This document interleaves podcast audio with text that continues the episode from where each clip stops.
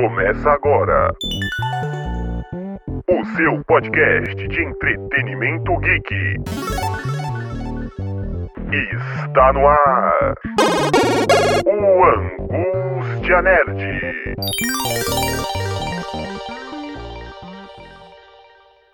Posso te mostrar um podcast assustador? Pois bem, meus caros, está começando mais uma edição do Angústia Nerd, o seu programa de entretenimento do Nexp Podcast. Sejam todos muito bem-vindos. Sou Klaus Simões e estou com a companhia dele, Vitor Nerd 101. Seja bem-vindo. Ah, você que não me conhece, meu nome é Vitor e eu sou o Nerd de 101. Sejam muito bem-vindos a mais este incrível programa, por mais extremo que seja. E em nome de toda a família Nexp, eu tenho a honra de receber Ju Cassini aqui no Nexp Podcast. O programa de hoje vai estar assustador com ela, que faz um conteúdo incrível de horror, terror, crime na internet e também apresenta aí o podcast Tá Repreendido. Ela é um sucesso, é um fenômeno, não diria paranormal, mas eu diria um fenômeno aí virtual que se expandiu aí durante os últimos anos e hoje é referência no que fala neste mundo do terror. E eu tenho o prazer de estar recebendo aqui na casa. Obrigada, agradecendo o convite aqui mais uma vez, de estar aqui podendo participar com vocês. Realmente é um tema meio polêmico,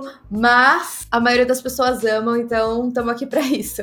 E aqui a gente não vai deixar para o final, né? Nós somos é, que co-irmãos de podcast, então eu vou passar para você agora, Ju, a hum. apresentação. Eu já sou um fã seu e consumidor também. E agora eu queria que você se apresentasse para o público e já emendasse falando falando das suas redes sociais e também do podcast que você faz. Já falando no começo para quando a galera terminar aqui, já correr para consumir também o seu conteúdo. Bom, meu nome é Júlia, eu faço conteúdo basicamente de suspense, mistérios, coisas bizarras, assustadoras, enfim, tudo que é estranho por aí.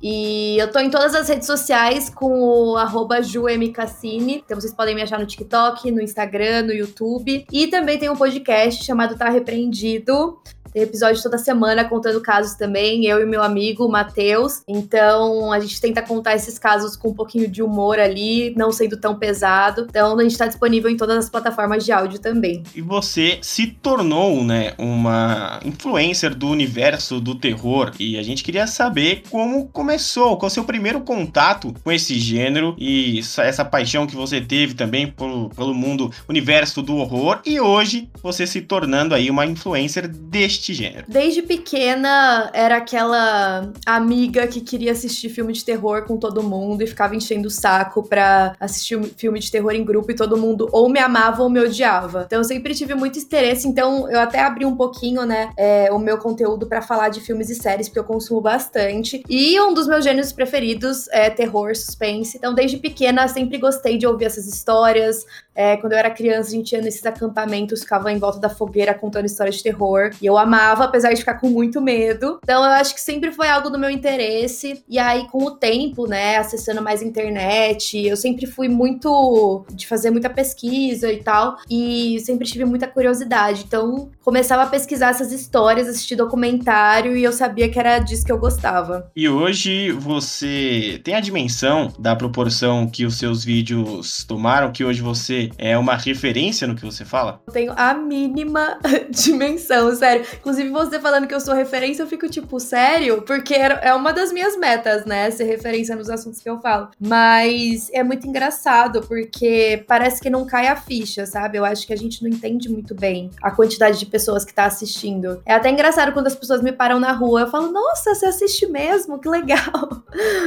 É, saiba que você tem fãs, inclusive dentro do Next, até a Lígia que estaria aqui conosco é uma grande fã, eu também sou um grande fã. Descobri Ai, é, os vídeos primeiro, né? Tava procurando lá, acabei descobrindo e ligou com o canal no YouTube. Lá no canal do YouTube você faz um conteúdo mais formal, né? Um conteúdo mais amplo de pesquisas e lá no Instagram é um conteúdo mais curto. E como é que você faz para direcionar esse público para o seu canal principal? Como é que você administra todas essas redes juntas, né? Você tem TikTok, tem o Instagram, tem o YouTube. É, imagino que seja bem difícil aí durante o dia para ligar todos eles, né? É, com certeza. Assim, eu fico o tempo todo pensando em conteúdo e gravando, mas eu acho que uma vantagem é que agora que os vídeos curtos se popularizaram, as, a maioria das plataformas estão mais ou menos no mesmo formato, né? Então eu consigo reaproveitar vídeo curto pro Instagram, pro TikTok, pro, pro YouTube, então fica um trabalho a menos, mas eu tô querendo focar bastante no meu YouTube e em contar histórias mais longas, fazer vídeos mais longos. Então é um pouquinho difícil converter as pessoas que me assistem pra ir assistir vídeo mais longo no YouTube, porque o pessoal tá muito acostumado com vídeo curto, né? E já falando, né, do, do seu canal, da todas as suas redes, né, seus conteúdos, quando que foi o insight para você começar, de fato, fazer esses, esses conteúdos, a criar, né, a exibir todo esse seu conhecimento? Quando, qual foi o momento que você estava ali e falou, pô, eu preciso estudar mais e divulgar isso pro mundo? Qual, qual foi, você lembra seu primeiro vídeo? Eu lembro, meu primeiro vídeo foi no TikTok sobre o Charles Manson. É até engraçado porque eu nunca tive a pretensão de começar a produzir conteúdo, né? Eu comecei em 2020, é, já fazia bastante tempo que eu tava em casa sem fazer nada e eu trabalhava trabalhava na época, eu tava bem feliz no meu trabalho, na verdade. E aí eu sentei um dia e eu comecei a escrever todas as coisas que eu gosto, que assim, que eu tinha vontade de fazer, é, não só para trabalho, mas que eu gostava no geral, que eu gostava de pesquisar, o que, que me fazia feliz, assim. E aí eu meio que deixei isso guardado. Aí passando uns três meses, é, o TikTok já tava bem em alta, né, quando começou a pandemia. O pessoal tava, tinha muito preconceito ainda de ser um aplicativo de dancinha e tal. Eu mesma nem tinha TikTok, eu tinha preconceito.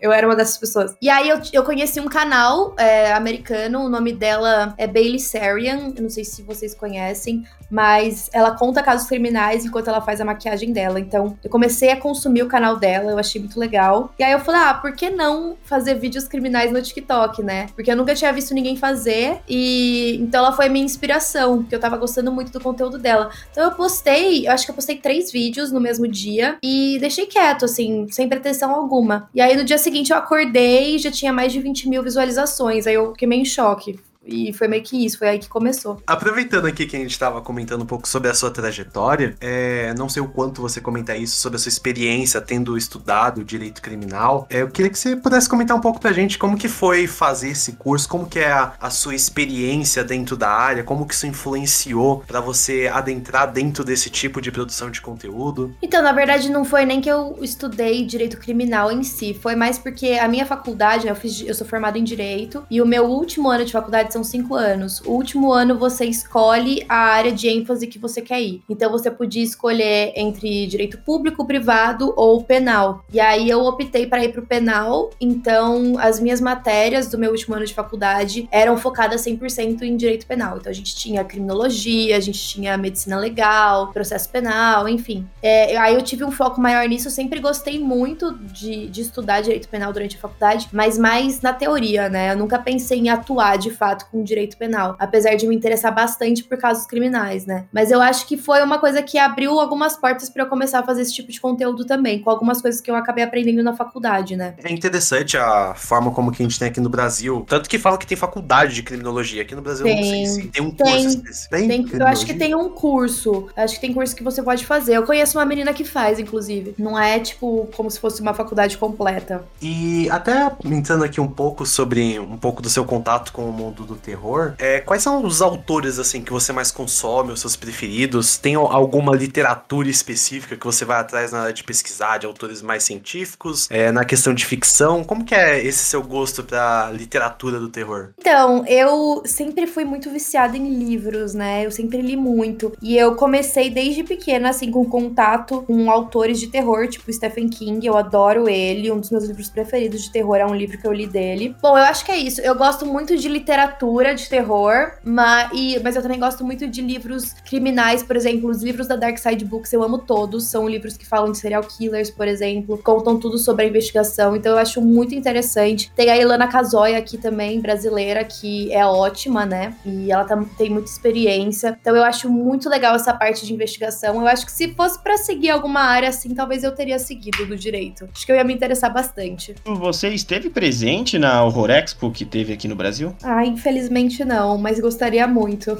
Eu acredito que se a gente tiver uma próxima edição, é, você vai estar já como uma participante, é, talvez exibindo e criando né, um conteúdo lá. E desses autores brasileiros que, que existem hoje, você consegue acompanhar algum, até esses da Dark Side que você falou? Se a literatura do horror nacional te chama atenção? Então, eu confesso que eu não consumi muito, muito de literatura brasileira nesse quesito. Eu tenho visto alguns filmes saindo que são mais voltados para true crime, né? A gente teve alguns exemplos agora, por exemplo, os filmes da Suzanne von Richthofen. Tem alguns que eu tenho acompanhado, mas de literatura eu não tenho acompanhado muito. Eu recebi é, recentemente o livro de uma autora brasileira, ela, ela escreveu um livro criminal, chama Evidência 7, o nome dela é Luciana. Eu achei bem legal e eu acho que tem muito potencial, porque a gente vê que aqui no Brasil as pessoas se interessam muito por esse tema, mas a gente não tem muita produção brasileira sobre esses assuntos, né? Eu acho que falta um pouco, mas eu acho que tá abrindo portas para isso acontecer. E aí chegamos, né? Você listou filmes, chegamos então aos filmes. É, se você pudesse listar é, seus filmes de terror favoritos, vou colocar aqui no plural porque com certeza não tem como listar um único. Quais seriam esses filmes e como é que você se prepara para assistir um filme de terror em tempos que todo mundo critica, né? Que é só susto, que não tem história. Agora eu queria saber os seus favoritos. Eu. É, é engraçado porque eu não assisto filme de terror sozinha, eu tenho medo. apesar de falar de conteúdo de terror.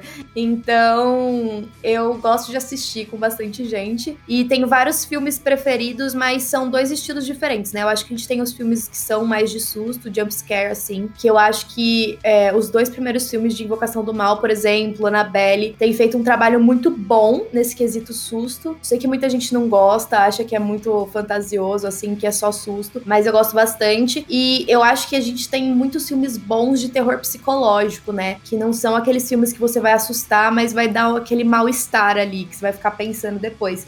Então eu gosto muito de Nós, que, assim, Nós e Corra são filmes sensacionais, mas eu gosto muito de Nós e Hereditário. São dois filmes recentes até, que, que eu posso citar, assim, porque os terrores mais antigos, por mais que eles sejam legais, eu gosto bastante do Exorcista também, acho que são classicões, assim, mas são um estilo completamente diferente, né? Eu, particularmente, quando eu, é, eu, eu imagino, quando você tá assistindo um filme de terror, você quer imaginar que aquilo é real, que é isso que dá mais medo, na minha opinião, né, claro. E quando você foca muito nos detalhes, você começa a perceber que não é, e isso tira um pouco da graça. Por exemplo, tem alguns filmes de exorcismo, por exemplo, eu tenho muito medo. Mas quando eles focam muito na pessoa que tá possuída e tal, você fala, hum, dá pra ver essa maquiagem, sabe? E aí eu acho que isso perde um pouquinho da graça. E nesse universo de invocação do mal, que, que você tem de opinião quanto ao casal Warren e também sobre as franquias é, que saíram. Se você é fã ou se não é fã, se você gostaria de explicar, se não for fã também, como é que você vê essa questão? É, antes de pesquisar sobre eles, era uma coisa e agora eu acho eles um tanto quanto polêmicos, né? Tem muita coisa falando sobre o que eles fizeram e que dá uma certa credibilidade, mas também tem muita gente que, entre aspas, tenta desmascarar eles, então é meio que uma incógnita. Tem muitos casos que eles atuaram que as pessoas acusam de terem exagerado, enfim. Mas no geral, eu acho que eles deixaram, eles fizeram um trabalho muito legal, porque foi por causa deles que a gente teve todo esse acesso ao conteúdo sobrenatural, né? Vieram muitos filmes bons a partir da investigação deles e também muitas pessoas interessadas nesses temas por causa dos Warren. Então, independente deles fazerem, deles serem verdadeiros ou não, eu acho que eles deixaram um legado muito importante. E eu sou fã franqui da franquia de Invocação do Mal. O último filme que saiu ano passado, eu confesso que eu, eu, eu achei interessante, mas não achei que era a mesma pegada dos outros dois, que eu gostei bastante, que, que tinha essa mesma coisa de jump scare, de deixar tudo mais macabro. Eu achei que perdeu um pouco da linha, mas no geral eu gosto das franquias. E para encerrar a dramaturgia, né, que é uma inspiração, não tem como, sobre as séries de terror, se você acompanhou alguma, eu tenho duas preferidas aqui que eu defendo, que são American Horror Story e Penny Dreadful, que é a minha favorita. Tem Outcast também, que eu sou um grande fã. Você consome séries de terror, se você tem aí também uma preferida. Então, eu adoro Penny Dreadful também. Eu acho sensacional. É, é uma vibe completamente diferente, né? Eu assisto, eu consumo. American Horror Story, eu consumi as primeiras temporadas, mas não segui muito. E eu sempre acompanho quando sai alguma série nova. A gente tem na Netflix, né, a Maldição da Residência Rio, Maldição da Residência. É, não, como chama da Residência Bly? Mansão Bly. Mansão Bly. É, verdade. Teve essa também.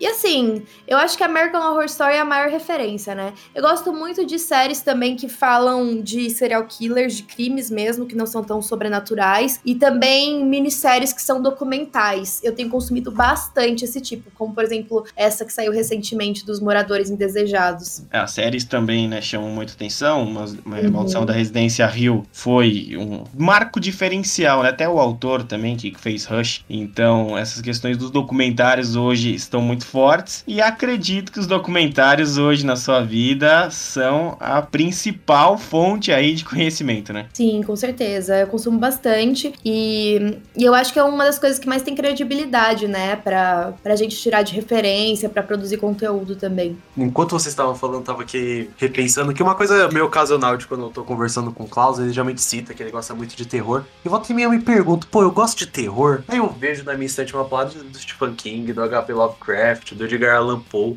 Aí eu olho para os tipos de canais que eu assisto antes de dormir. Eu gosto muito de ver. Eu via muito Assombrado, ou Play. Não sei se você chegou a acompanhar nessa época. O Play fazia muito vídeo mais puxado assim pro suspense, pro terror. E eu sempre gostei muito dessa coisa de ser mais um storytelling, né? Esse é um tipo de produção muito interessante. E fora essa primeira inspiração que você citou no começo, a Perisserian, fora ela, tem mais alguma inspiração para você nesse universo de criação de conteúdo? Eu acompanho vários criadores que produzem esse tipo de conteúdo. Eu, particularmente, gosto bastante de conteúdo sobrenatural e mistérios, não só 100% crimes. Então, tem um outro youtuber que eu acompanho demais, que eu sou apaixonada, que é o Mr. Bollen. Eu não sei se vocês já ouviram falar dele. Ele começou a produzir conteúdo um tanto quanto recentemente também. Ele começou no TikTok, agora ele é gigantesco no, no YouTube. E ele produz o tipo de conteúdo exato que eu gosto de consumir, porque é desaparecimento, sabe? Ele, ele abre um pouco além do true crime que a maioria das pessoas fazem. Porque a Bailey, ela é exclusivamente o true crime. Às vezes ela posta uns mistérios lá sem solução, umas coisas assim. Mas é exclusivamente isso. E eu acho que os dois são as minhas maiores inspirações. Consumo demais o conteúdo deles. E tem alguns outros canais gringos que eles fazem investigações paranormais em lugares assombrados e famosos. E que eu acompanho bastante também. E atualmente, como que é o seu método para você se preparar para os vídeos, para o podcast? Como que você faz essa pesquisa? Você vê os documentários, vê os livros, aí você monta um roteiro próprio, você mexe mais por tópicos. Como que é essa preparação para produção dos programas que você faz? Não depende muito. Às vezes, se eu assistir um documentário que eu gostei do tema, eu assisto o documentário e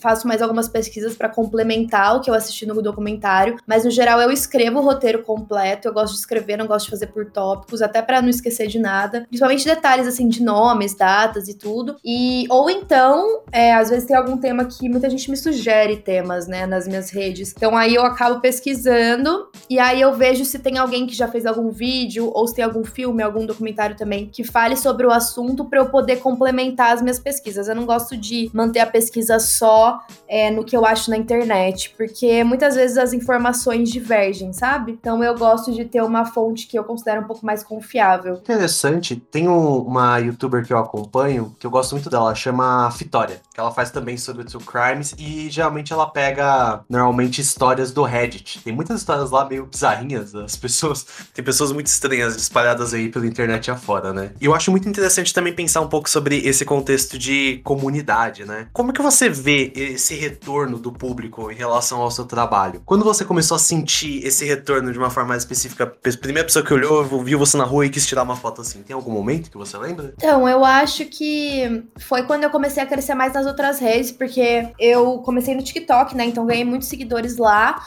mas com os, só os seguidores do TikTok ainda não sentia tanto isso. Foi mais quando eu comecei a ficar maior no Instagram, no YouTube mesmo. Muita gente começou a me reconhecer por conta do YouTube. Eu acho que foi essa virada, sabe? Quando eu parti para outras redes. Quais portas é, foram abertas na sua vida desde que esse sucesso começou a aparecer, quando você começou a viralizar? O que você conseguiu colher de positivo produzindo conteúdo? Foi incrível, assim, porque, como eu falei para vocês, quando eu comecei a produzir conteúdo, eu tava bem feliz no, no trabalho que eu tinha É, eu tava querendo já uma mudança na minha vida, então eu acho que veio na hora certa. É, eu consegui sair do lugar que tava me fazendo infeliz e me dedicar 100% a trabalhar com esses assuntos que eu gosto. Então, uma das vantagens é ter essa liberdade, né, para poder trabalhar com isso, fazer meus horários, poder produzir conteúdo que eu gosto mesmo. E eu também tive a oportunidade, tô tendo de trabalhar com várias marcas que eu admirava e que, assim, jamais imaginei que um dia ia estar tá trabalhando. Então, às vezes eu vou em alguns eventos, eu gosto muito de filmes, né, como eu falei, e às vezes eu tô lá nas pré-estreias e tem um monte de gente que, nossa, só via na internet ou via na TV que eu admiro e que eu tive a oportunidade de conhecer. Então, tem trazido muitas coisas boas. Hoje em dia você faz parte do UOL, né? Sim, eu sou videocolunista, né? Eles têm vários vídeos colunistas que ajudam eles com algumas produções de conteúdo. Então, eu tava lá com eles mais fazendo essa parte de falar sobre filmes e séries. E como e foi é... produzir esse conteúdo, Ju, pro, pro UOL, né? Pra uma, pra uma grande mídia? Foi incrível, principalmente porque eu tava no, fazendo Splash Show, né, com eles junto com o Zeca Camargo. Então, pra mim era tipo, meu Deus, como assim? É, e eu acho que foram eles que me ajudaram a expandir meus conteúdos para falar mais sobre essa parte de entretenimento que eu gosto bastante e que eu tava muito nichada antes.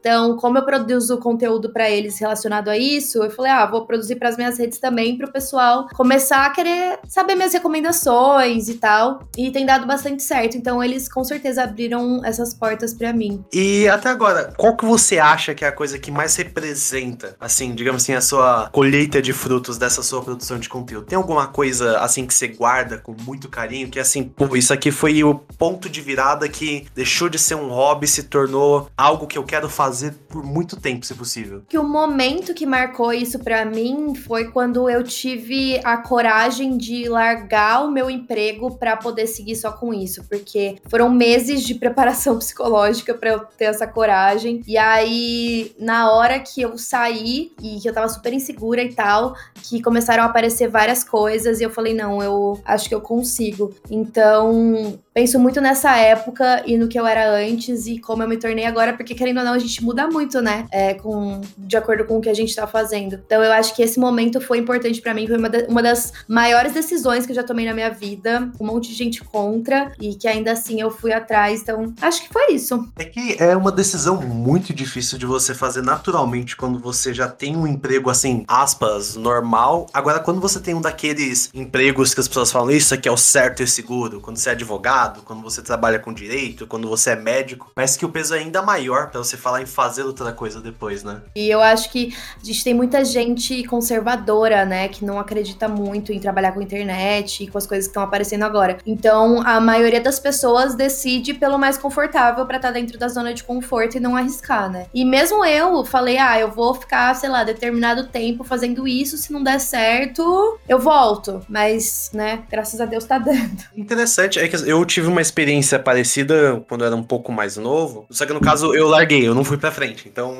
e eventualmente eu acabei largando a ideia. E é muito difícil, mesmo você trabalhando em uma coisa que a gente já viu que dá muito certo hoje, você conseguir, aspas, é, demonstrar que existe uma certa possibilidade de segurança fazendo isso. Parece que, em certo nível, parece que tem um certo glamour, mas é diferente de um glamour que tinha na televisão há 30 anos atrás, né? Mas eu acho interessante essa sua experiência. Exatamente. Não, eu acho que com certeza tem é, oportunidade quem quiser seguir com isso, com certeza tem tudo para dar certo. Acho que a maioria das pessoas tem muito medo, mas se você se dedicar, tipo, você pode seguir isso como carreira. E é muito interessante porque muitas pessoas vêm falar comigo sobre isso. Tipo, como que foi esse processo de você sair de um emprego estável que sabe, eu tinha basicamente tudo, né, entre aspas, e seguir pra uma coisa incerta, porque querendo ou não, quando você tá trabalhando com a internet, é você por você mesmo, né? Tudo depende de você fazer. Então tem esse desafio de você ter essa disciplina, mas é super possível. Olha que se eu trancar minha faculdade amanhã, eu vou mandar o seu número pros meus pais, hein? Fica Ah, não, essa, essa daí eu não vou assumir, não. Já tive que lidar com os meus. Não, o pior, eu tinha um professor de direito que ele dava aula para um filho de um desembargador, professor Madeira, super gente boa. Né? Eu conheço ele. Super gente boa, não sei se já teve a oportunidade de conversar com ele. Eu não, mas eu fiz o meu cursinho pra segunda fase da OAB com no material que ele ensinava. E aí ele tava contando que chegou, eu tava dando aula lá no Mackenzie, aí chegou o filho do desembargador e falou, poxa, eu queria fazer, eu não lembro se era artes visuais, eu lembro que ele falou, pô, eu não gosto de direito, o que, que você acha que eu devo fazer, professor? Eu falei, ah, se você não gosta, você larga, vai embora. O cara largou mesmo. E aí, na semana seguinte, imagina a cara do Madeira recebendo a ligação do desembargador. Não lembro bem se era desembargador, mas recebendo a ligação do pai, que era um conhecido dele, falando: então, meu filho largou a faculdade de direito porque falou que você falou que ele poderia ir embora e tentar seguir o sonho. E aí, bicho, como que a gente faz isso aí? Complicado, né? Ah, gente, ó, não coloca a culpa em cima de mim, hein? Só tô dando a minha sugestão aqui. Até nessa questão de das pessoas não acreditarem, Ju, é, foi a mesma coisa que aconteceu com o Next Podcast no começo. A gente, no primeiro ano, tinha a incerteza ainda, aí no segundo ano a gente apostou é, nesses lançamentos todas as segundas-feiras conseguiu atingir um número é, histórico, né, para nós mesmos e bem expressivo. E nesse universo de hoje ter podcast em vídeo, de dessa competição que se tornou, é, entrar no mundo dos podcasts e fazer um conteúdo alternativo de terror também nas plataformas de áudio. Como é que você decidiu isso? Como é que você escolheu seu parceiro de microfone hoje em dia? E como que você coloca tudo isso no ar? Então, eu comecei a consumir bastante podcast no começo do ano passado passado. Eu viajo bastante pro interior, né? Que eu sou do interior, então às vezes eu vou lá visitar meus pais e tal. E aí comecei a consumir podcast nas viagens e eu achei sensacional. Tinha vários podcasts que eu gostava bastante, principalmente envolvendo os meus temas, né? Eu tirava vários temas, inclusive, dos podcasts que eu ouvia. E aí eu tava na busca de ter alguém junto comigo, porque eu não queria um podcast só eu contando histórias. Para isso já tem todos os meus outros canais, né? Eu queria alguma coisa diferente. Mas ao mesmo tempo que eu sou medrosa, eu também não queria que as pessoas ouvissem sentindo medo. Eu queria que fosse algo que matasse a curiosidade, mas que fosse leve. Então, até tinha conversado com alguns amigos que gostavam desses temas e tudo. E aí eu tinha um amigo já, o Matheus, né, que hoje tá comigo no podcast, Conheci ele pelo TikTok, só que ele faz conteúdo de humor, não tem nada a ver com casos. Só que ele me seguia, ele consumia esse tipo de conteúdo, adora assistir documentário também. E aí um dia eu tava conversando com ele, eu falei: Meu, tô querendo criar um podcast e eu tava pensando em alguém, né, pra estar tá junto comigo nesse podcast, eu não sei o que eu faço e tal. Ele falou assim: Ah, eu não sei se você tá me convidando, mas se tiver, eu topo. Então foi meio que isso. E aí eu acho que foi o match perfeito, a gente se dá super bem, a gente conseguiu montar junto juntos a proposta do podcast. Ele super gostou da ideia. E aí hoje a gente conta cada um um caso por semana, né? Ele conta um caso para mim, eu conto um caso para ele. Quando a gente começou o podcast, inclusive a gente fala, gente, vocês forem ouvir o Tá Repreendido, começa ali pelo episódio 10, tá? Porque no começo a gente não sabia nem o que, que a gente tava fazendo. Primeiro episódio que a gente gravou, a gente não sabia nem o nome do podcast. A gente simplesmente falou, não, vamos sentar e vamos fazer e vamos ver no que dá. E aí que a gente foi aprendendo, que a gente foi aprendendo a distribuir também o podcast. E hoje é muito legal, é uma das coisas que eu mais gosto de fazer e eu acredito que ele também. A gente tá tá querendo investir bastante e querendo começar a fazer o podcast em vídeo também, porque por enquanto a gente só tá em áudio. E foi meio que isso. Aí acabou dando certo. A gente viajou juntos para produzir conteúdo pro podcast também, então ele é ótimo. Eu acho muito legal do podcast de vocês. Não tive o contato mais profundo para gritar que sou um fã, mas consegui ouvir aqui esses, esses três episódios que eu achei tão bons. Eu vou até colocar na minha lista para aqueles antes de dormir. E eu achei muito legal a, o cuidado que você tem na descrição de alguns episódios para avisar sobre conteúdo sensível,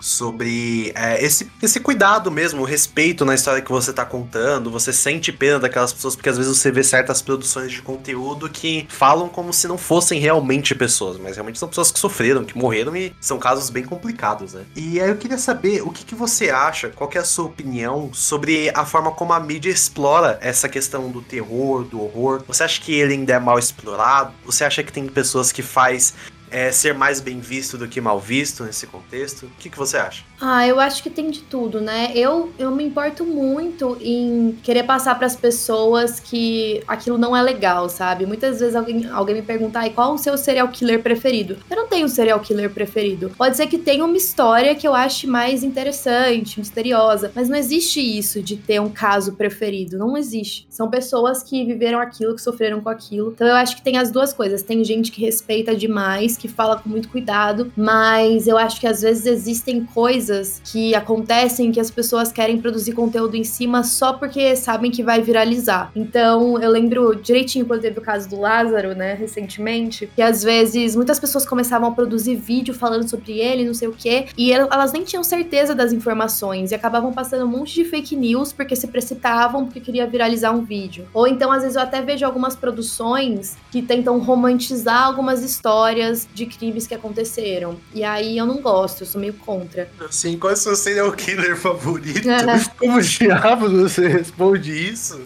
Exatamente, e é, e é uma pergunta que vem bastante, viu? Qual o seu caso preferido? Qual o seu serial killer preferido? Sempre, sempre. Não, seu caso preferido, você até fala, pô, ok, né? Não, até não porque existe. ele seria um serial killer, né? Exatamente, não, não existe não. É, é isso que eu fico um pouco preocupada, sabe? E às vezes eu vejo, aqui no Brasil eu nunca vi, mas aparece muito conteúdo gringo no meu TikTok e às vezes eu vejo alguns comentários em vídeos de serial killers das pessoas elogiando e falando, nossa, ele é super bonito e queria ter conhecido ele, não sei o que. Inclusive, em muitos casos de serial killers, a gente via que no julgamento tinham mulheres que iam e se apaixonavam por eles, né? E aí eu fico, gente, como assim? Isso já me assustou um pouco também, viu? De séries que eu já assisti que aconteceram isso. Não dá pra entender, né? Como é que a pessoa se apaixona, se a pessoa manda cartas pra alguém o, assim. O Ted Bundy que recebia várias cartas, né? Exato, demais. Todos eles, né? Tipo, você vê o Richard Ramirez, Charles Manson, todos recebiam muitas cartas na prisão, inclusive casavam, né? Com mulheres enquanto estavam presos. O Charles Manson, eu ainda acho que ele talvez é um caso até um pouquinho diferente, porque por mais que ele fosse um lunático serial killer, querendo ou não, ele ainda, aspas, tentava defender uma ideia, então ele em algum nível é até entendível. Você fala, pô, beleza, as pessoas tinham um culto pra ele, por mais lunático que ele fosse. Até você fala, tá, é estranho, é bem estranho, mas. Ok, agora pro Ted Bundy, não, não entra na minha cabeça, dado que se você chamar de sexual offender, é um elogio pro cara, dado o nível. Agora, uma mulher chegar e escrever uma carta pra ele, é um bagulho que eu olho e falo, não, cara, mas como diabos chegou nisso aqui? De Bundy foi um dos casos mais críticos, porque você via no- durante o julgamento mostrando as fotos das mulheres que ele matou, tudo aquilo que ele fez com elas, e nessa mesma hora, nesse mesmo julgamento, tinham mulheres ali falando: ai, quero muito ver ele, quero tirar foto, quero não sei o quê. Não faz sentido. Quer dizer, tirar foto não sei, né? Não sei se já tinha câmera. Devia ter, né? Acho que tinha. Já, já. O Ted Bundy é anos 70, 80, não é? É, não é tão, não é, não é tão antigo assim, não. Apesar que aí tá uma boa questão. Pô, você tiraria uma foto com o Pedrinho Matador? Nossa, não. Nossa, jamais. Porque aí entra até uma questão, porque quando a gente estuda o direito penal, está preocupado quanto ao direito dele, está preocupado quanto a se ele vai responder direito da forma como acontece. Mas quando você vai para uma área pensando mais num campo moral, né, você acaba ficando meio assustado quando você analisa a pessoa. E recentemente a gente teve uma polêmica até que bem grande sobre essa questão de podcast chamarem o Pedrinho Matador para conversar com ele. Teve até alguns outros casos assim de você trocar ideia com o criminoso. Tem ainda assim, como que você pensa sobre essa questão dessa responsabilidade das pessoas que produzem esse tipo de conteúdo, das que analisam elas? Como que você acha que tem que haver um certo cuidado? Você acha que tem que ser uma coisa mais da própria pessoa que vê? Como que você entende isso? Ah, eu 100% acho que você tem que ter cuidado. 100%.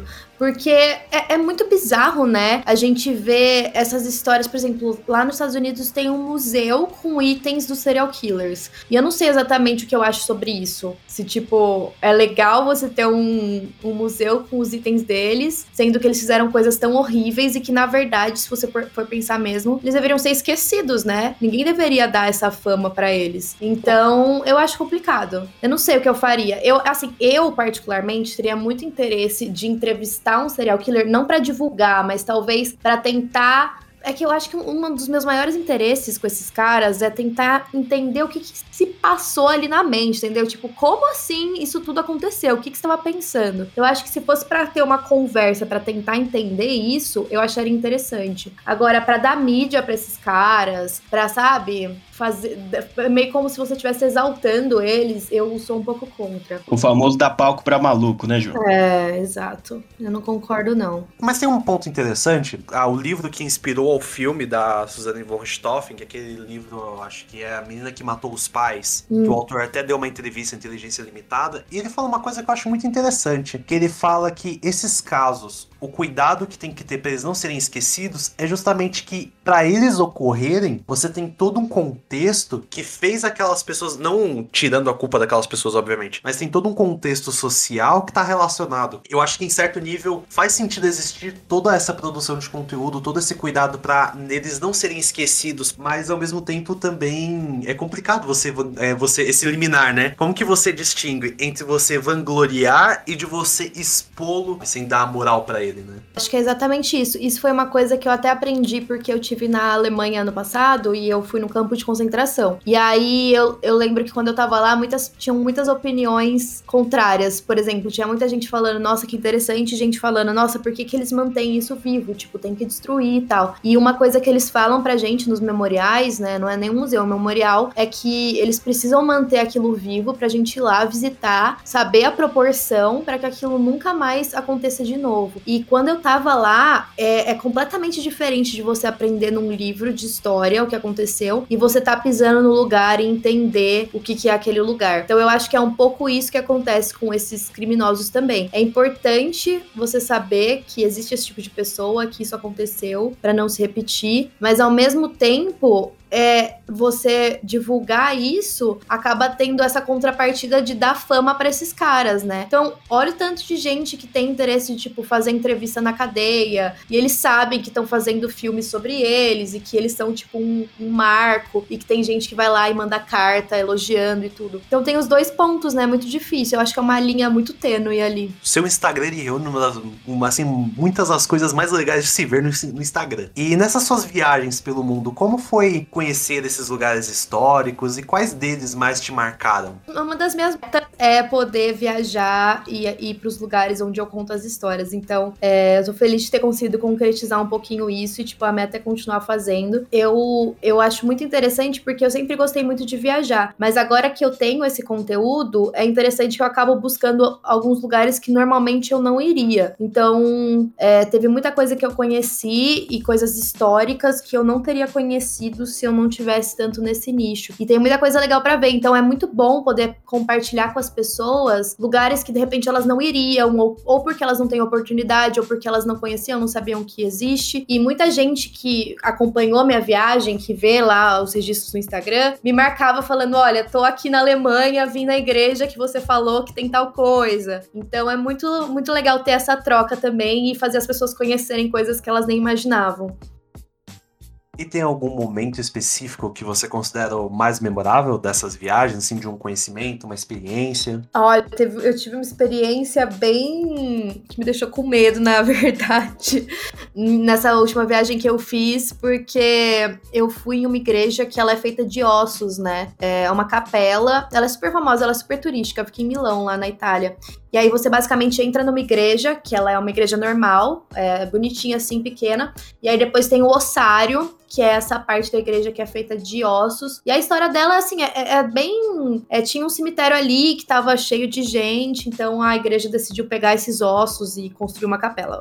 Por quê? Não sei, mas foi o que eles decidiram fazer. E aí, quando eu tava indo nesse ossário, é, na hora que eu tava olhando essa primeira igreja, eu ouvi alguém sussurrando bem perto do meu ouvido. E foi muito engraçado, porque era muito cedo de manhã, então não tinha ninguém na igreja. Tinha eu e duas pessoas que estavam bem longe de onde eu tava. E aí eu já fiquei com medo, né? E aí, na hora que eu fui pro ossário, é, é uma sensação muito esquisita, porque são ossos humanos, né? É uma coisa bizarra. E na hora que eu tava saindo, eu ouvi passos atrás de mim. Eu falei, nossa, preciso ir embora daqui agora. E foi muito. Foi ridículo, porque eu tava sozinha. E aí a porta que você entra na igreja, você basicamente entra na capela pelas portas do lado. E aí tem uma porta bem grande na frente. E nessa hora que eu tava assustada, eu esqueci que eu tinha que sair pelo lado. Então eu fiquei tentando abrir a porta da frente, ela tava trancada, ela não abria. Eu falei, pronto, eu tô sozinha na igreja. O pessoal que tava trabalhando aqui foi embora porque tá muito cedo e eu vou ter que ficar aqui.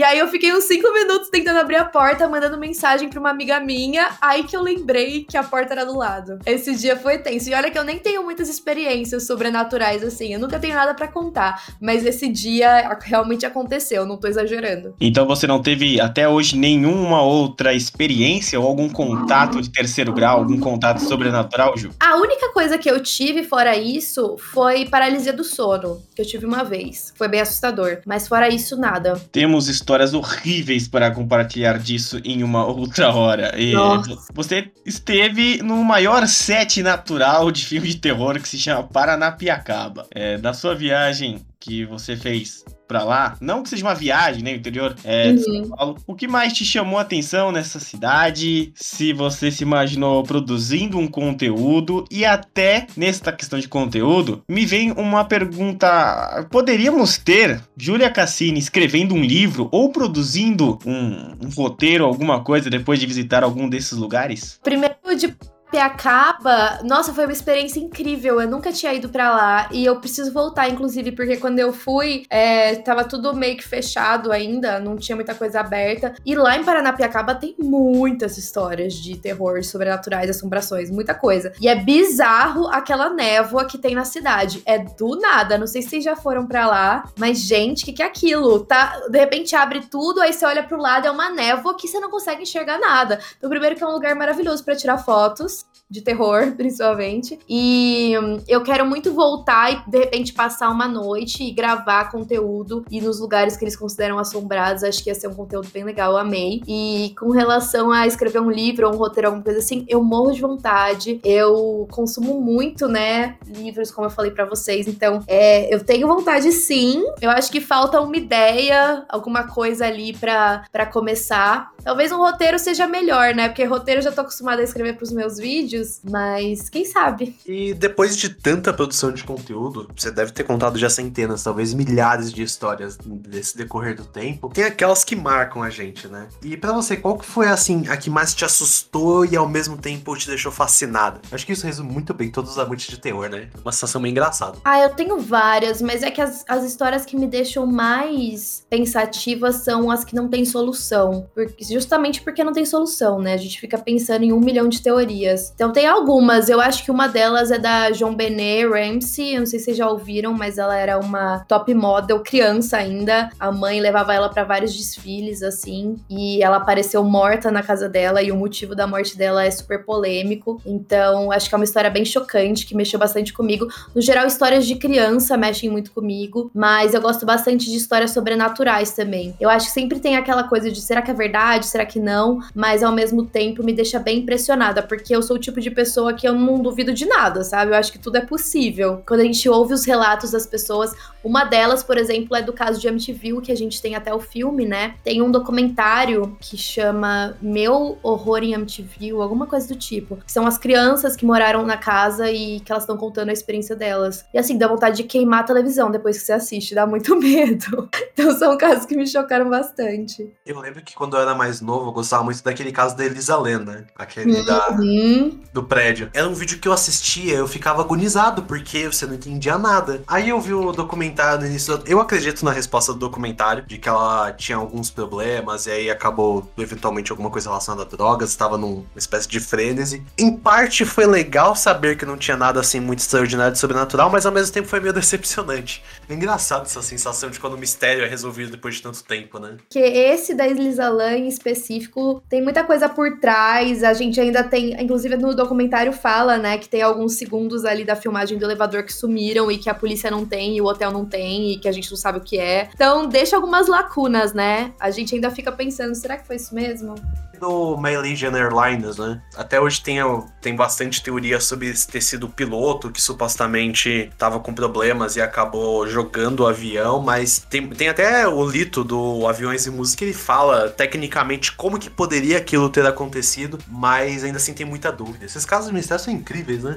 Ah, eu adoro o mistério sem solução. Adoro, né? Adoro, entre aspas, é aquilo. Não dá pra falar que adora, mas são os casos mais interessantes e que a gente se sente nesse poder de investigação, né? De dar opinião, de ter teorias. Ju, teve algum caso que você estudou para fazer conteúdo e você acabou desistindo por causa do, do final dele ou do, do conteúdo mais sensível? Sim, tem alguns casos que eu não falo, porque são casos de extrema violência e que não tem mistério nenhum por trás e que só deixa as pessoas mal ao ao verem, né, sei lá, assistirem aquilo. Então eu não gosto de falar, são casos que as pessoas me pedem muito para fazer, eu não faço. E é o que eu falei, eu não gosto também de casos com criança. Inclusive hoje eu até postei um vídeo no YouTube que era um caso com criança, mas é porque foi um caso que tinha várias reviravoltas que eu achei interessante em passar, mas no geral eu não gosto. E como é que você vê a desinformação, a crítica sobre o conteúdo de terror que as pessoas produzem, sobre filmes, sobre todo esse universo que, que tem um público específico? Eu acho que tem muito muita gente que não quer nem saber desse tipo de conteúdo porque tem preconceito mesmo, tem medo e, e as pessoas levam como se fosse uma coisa ruim. Eu, por exemplo, antes mesmo de começar a produzir conteúdo, por eu gostar desses temas, todo mundo falava como se eu fosse estranha, como se, ai, nossa, lá vem ela querendo ver essas coisas. Então eu senti um pouco de preconceito. E hoje, inclusive, eu fico até feliz de estar produzindo esse conteúdo, de ter tanta gente junto comigo que gosta, porque eu me sinto acolhida, porque antes eu não era. Eu era sempre que tinha medo de falar que eu gostava disso ou que queria conversar sobre isso, porque o pessoal criticava. Então, eu fico bem chateada, mas eu acho que eu acho que isso tá mudando um pouco.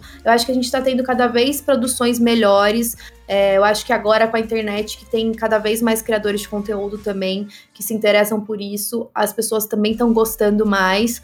E eu acho que a intenção agora é desmistificar é, esse, essa, esse monte de produção de filme de terror também que a gente vê, que não é só é, monstro, criatura, espírito, entidade, sabe? Que dá para ter coisas interessantes sobre isso também. Acho que estão ajudando a tirar o preconceito. Não sei se vocês concordam. Olha, eu como um consumidor de, de filmes de terror, na verdade, por um tempo eu só consumi isso e muitas pessoas me cobram, porque eu tenho um livro de contos de terror que tá na metade e eu ainda pretendo terminar ele até 2030. Eu vou terminá-lo, mas como consumidor e um amante desses conteúdos, eu também compacto da sua mesma opinião. E agora tem aquela pergunta, né? Você acredita no sobrenatural, você cobre isso, mas até que ponto você acredita aí nesses contatos sobrenaturais? Ó, oh, sendo bem sincera, eu acredito sim que existe alguma coisa. Eu acredito que em espíritos, acredito que tem pessoas que vêm. Eu acho que tem muita coisa. Depois de pesquisar tanto, depois de ouvir tantos relatos, eu fico pensando que não é possível que não existe. Ou é um delírio coletivo muito pesado. Mas eu acredito sim. É óbvio que tem alguns casos que eu sou um pouco cética, que eu acho que talvez seja um pouco exagerado e que eu fico me questionando. Mas no geral eu acredito. E vamos nos encaminhando aqui para a parte final da nossa entrevista com a Julia Cassini. E eu quero saber agora, fora do mundo do terror, fora desse mundo obscuro, né, vamos dizer assim, quais seus hobbies, seus costumes, o que você faz no dia a dia quando você não está consumindo é, é, o universo do terror na qual você produz um, um conteúdo, como é que é a vida da Julia Cassini sem essa parte aí do terror? Eu gosto muito de filmes e séries no geral, não só de suspense e terror, eu gosto muito de passar horas e horas assistindo filme, lendo livros. Eu, e eu gosto de bastante coisa diferente. Tipo, como eu trabalho com isso hoje, quando eu vou assistir alguma coisa ou ler alguma coisa, eu quero que seja algo mais leve. Então eu faço muito isso. Eu gosto muito de viajar, gosto muito de praia e gosto muito de sair assim, por exemplo, pra ir num parque ou restaurante. Eu,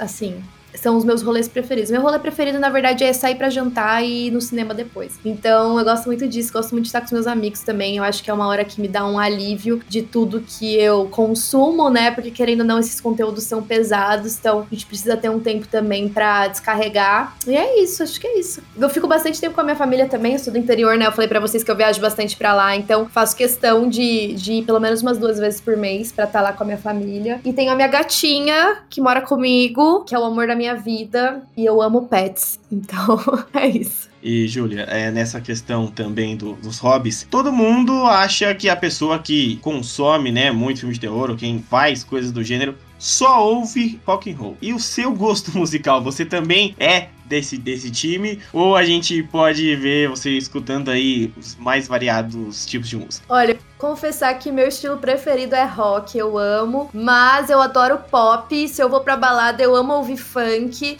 Então não tem isso não. É óbvio que não, rock é tudo de bom. Se eu tô em casa, eu vou ouvir um rockzinho, mas eu não tenho preconceito não. Só não gosto muito de pagode, samba, assim, não é muito minha cara. E para encerrar a nossa entrevista, infelizmente, Vitor Nerd 101, a sua participação aqui foi, é, como é que eu posso dizer, foi essencial. Eu queria que você já deixasse seus agradecimentos e considerações finais aí para a nossa entrevista. Eu gostaria aqui muito de ressaltar a minha gratidão de ter conversado aqui com a Ju. Foi muito legal ter essa experiência. Você foi a primeira produtora de conteúdo de true crimes e de conteúdo de terror que eu conversei na minha vida. Então foi uma legal. experiência muito legal trocar ideia contigo. Espero ter provido argumentos e perguntas legais aqui pro papo. E espero que também tenhamos incentivado nossos ouvintes a ir atrás desse tipo de conteúdo. Só precisa dar aquele toquezinho de humildade e falar, poxa, é legal, vai. E deixar a última pergunta para você, Júlia, é sonhos, pretensões, o que você espera colher também com seus conteúdos, quais as metas para o futuro? Bom, eu acho e um dos desses meus sonhos, eu já até comentei com vocês, que é poder viajar para poder produzir conteúdo nos lugares que eu falo normalmente. Então, essa é uma meta que eu quero, quero colocar em prática o quanto antes. Também quero seguir bastante com o podcast. Eu tenho muito sonho de ter ele em vídeo, de fazer alguma coisa diferente, assim. É, a gente tá muito acostumado com esses podcasts padrão, né? Sempre no mesmo modelo. Mas quero ir em frente com esse conteúdo. Seria um sonho também participar um dia apresentando algum documentário alguma coisa assim que eu gosto. Então são esses planos que eu tenho daqui para frente. Como que a gente encontra seu conteúdo desde o canal no YouTube até o TikTok? Bom, vocês podem procurar pelo meu arroba é JuMCassini no Instagram, no TikTok, no YouTube. Se vocês pesquisarem Jucassini no YouTube também, vocês vão achar vários vídeos longos, bastante conteúdo. E o podcast é o Tá Repreendido, vocês podem também procurar em todas as plataformas de áudio que vocês vão encontrar a gente lá. E uma matéria exclusiva no nextbr.com, nosso site você vai ter todos os conteúdos também compartilhados lá e vai ter também as principais falas da Gil Cassini, vai ter tudo o que ela falou, vai ter fotos também, ela vai compartilhar uma foto exclusiva conosco de suas viagens. Eu só tenho a agradecer, sou Klaus mas estive mediando